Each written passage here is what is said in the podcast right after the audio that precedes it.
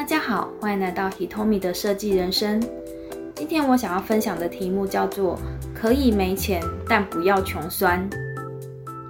在浏览一些商周的网络文章时，我被一个标题给吸住了眼球。这个标题叫做“没有动力去赚钱时，就要去最好的餐厅吃顿饭”。那么穷是因为你太省了。这个标题有点耸动，但是却让我有兴趣继续看下去。这篇文章的内容非常的有趣，是说有一位中国留学生，他在法国巴黎留学时，那时的生活很穷困，走在街头看着高级餐厅内的优雅的人们在吃饭的时候，于是他做了一个决定，他推门走进去餐厅，吃掉了一个月的薪水，但也让他在这样奢华的享受当中，重新找到了对生活的热情。后来整顿自己的心情。回到职场后，继续奋斗。在你没有动力去赚钱的时候，就去最好的餐厅吃顿饭，吃最贵的主菜，喝最贵的酒。再看看身边的人，就知道你距离成功还有多大的差距。保证你出门之后，就打算用百分之两百的力气去努力。这篇文章是摘自《脱贫比脱单更重要》这一本书。这本书的作者是中国人，中国人会取得那么耸动的大标，一点都不意外。很少在台湾作者的书本当中看到要用享乐去投资自己的文章，大多都是叫我们要省钱、存钱，先存到第一桶金之后才能投资之类的文章。我想也是受到台湾人那种勤俭持家的精神的影响吧。因为我们的长辈们是一路省钱活过来的，所有的长辈或是一些朋友们，都是一直跟我说要存钱。我爸就是那种很省很抠的人，从小我想要什么东西，我爸都说没有，因为家里没钱。身为长女的我，曾很小就受到我爸的影响，用着这样的模式思考。我不能说我爸他有什么错。因为我的爷爷奶奶是从福建过来的唐山人，大家都是勤俭持家的辛苦工作才能生活，所以他们经历过物资很缺乏的年代，难怪他们会保持着这样的想法。就算我爸一辈子这样的省钱的把我们养大，但却还是没有变得更有钱，而且我家还是欠了一屁股债，幸好之后再怎么辛苦也都还完了。但我爸妈他们也都老了，虽说那时他养我们三个小孩养得很辛苦，但我想他省钱的速度是比不上一个家庭一个家庭在花钱的速度的。基本上一个破了大洞的水壶，就算再怎么省水，还是比不上漏水的速度啊。但我心中那种要省要抠的个性，在我的内心早就埋下了种子。之前我曾经在园区上班，收入还算不错，但我还是不敢做自己想做的事，只觉得那个要花钱，所以我就什么都不敢想，总是要等到自己有好好存上一笔钱，才敢去梦想自己想要做的事。这种思考模式有点像那一本书，叫做《有钱人想的和你不一样》里面的穷人的思考。有钱人的脑袋是。他们先有了梦想之后，才去找资源来实现他们想做的事；而穷人的脑袋则是要先存了一笔钱，才敢去想他们的梦想。而当我自己在家接案做设计的时候，那时的收入是超级不稳定的。我曾经经过那段收入不稳定的日子，实在是有点被被吓到了。不过幸好，我灵魂想要追求的事情，还是会让我突破自己的恐惧。有很多灵魂想要做的事情，其实都是需要金钱来成就的。那时我最大的愿望就是想出国旅行，看看外面的世界。所以在二零一六年十月的时候，我开了一个头，用着手上少少的钱，规划着到日本京都玩了一周。我住的是一般的日式青年旅社，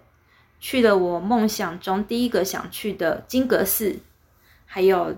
蒋勋大师提到的永观堂以及哲学之道。以及电视中曾经一直介绍过的锦市场，吃了日本道地的拉面，也去到了清水寺以及福建道和大社。在日本看了《Kimi no Nawa》你的名字这部日本的电影，也跟日本网友见了面，一起去玩。这真的是我理想中的开心的旅行。钱真的可以买到梦想跟视野，花钱真的让我很开心，也让我的视野扩大了许多，也让我的灵魂得到更多的滋养。但其实我内心的那个穷人魂还是一直存在着的。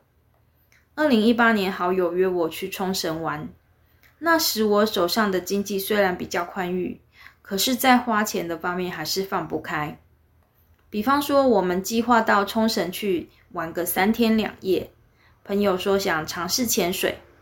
但我竟然为了省钱而规划搭公车从冲绳南部到中部去潜水。那一天花在搭公车的时间就花了约半天，就为了潜那一小时的水。其实那时候应该要规划租车过去的。还有，当我们在回程等飞机时，因为还有时间要在那霸机场华航的那个航下吃晚饭，结果我都因为觉得机场的餐厅很贵而逛了很多圈，一直下不了决心要在哪家餐厅吃饭。后来朋友受不了了，就说他就请我吃大餐吧。现在想想，对我朋友真的是非常的不好意思。当然，在这边所指的消费方式，也不是鼓励大家透支消费，而是在自己能力所及的范围内扩展自己的视野以及舒适圈。花钱以及如何把钱花的自然大方、应对优雅得当，也是需要学习的。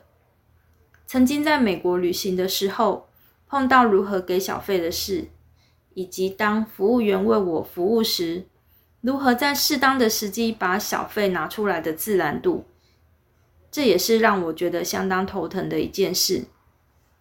一方面觉得美国任何东西都比台湾贵了很多倍，却还要给小费，我对这件事一下觉得很无法接受。但不可能因此而餐餐都只吃不给小费的麦当劳，因为都已经花钱出国出国了，就是要去学习接受陌生陌生国家的文化。这时有钱可以付，愿意付，以及愿意去尝试踏出舒适圈的人，才能学到最多的东西。而这些用钱跟时间买来的经验值，才能造就目前的优雅的自己的养分。虽说我的穷脑袋还是穷脑袋，但我还是愿意尝试着把自己的思维做一些小小的改变。有时候上班真的很烦闷，而又因为疫情不能出去玩的时候，我会到附近百货公司的电影院看一下电影。以前我看完电影会直接回家吃饭，而我现在会尝试着直接在百货公司的餐厅吃饭，享受一点点的小奢华感觉。虽然说在百货公司吃饭的钱也等于看了一部电影的钱，但是那种奢华的感觉是可以让自己幸福个几天的。而生活中也有很多是不用花大钱就可以享受得到的丰盛的，比方说早起的朝阳、郊山的夕阳、附近公园的草皮、图书馆的书籍、手机的免费 Podcast。以及妈妈煮的菜，或是跟朋友相聚的时光等，这些都是不必花很多钱而可以随手可得的丰盛。之前我做过一个二十一天丰盛冥想，在冥想当中，我了解到丰盛不是完全都要靠钱去得到什么，而是去感受到我们四周其实已经有许许多多的许许多多的东西存在。只是有没有用心去感受到这么丰盛的存在，而我们也不必因为别人在社群媒体上展示的一些什么生活的美好，而让自己感到焦虑。自己有自己生活的节奏，去找到适合自己生活节奏的方式，才是对自己最棒的生活。谢谢收听 Hitomi 的设计人生，我们下次见。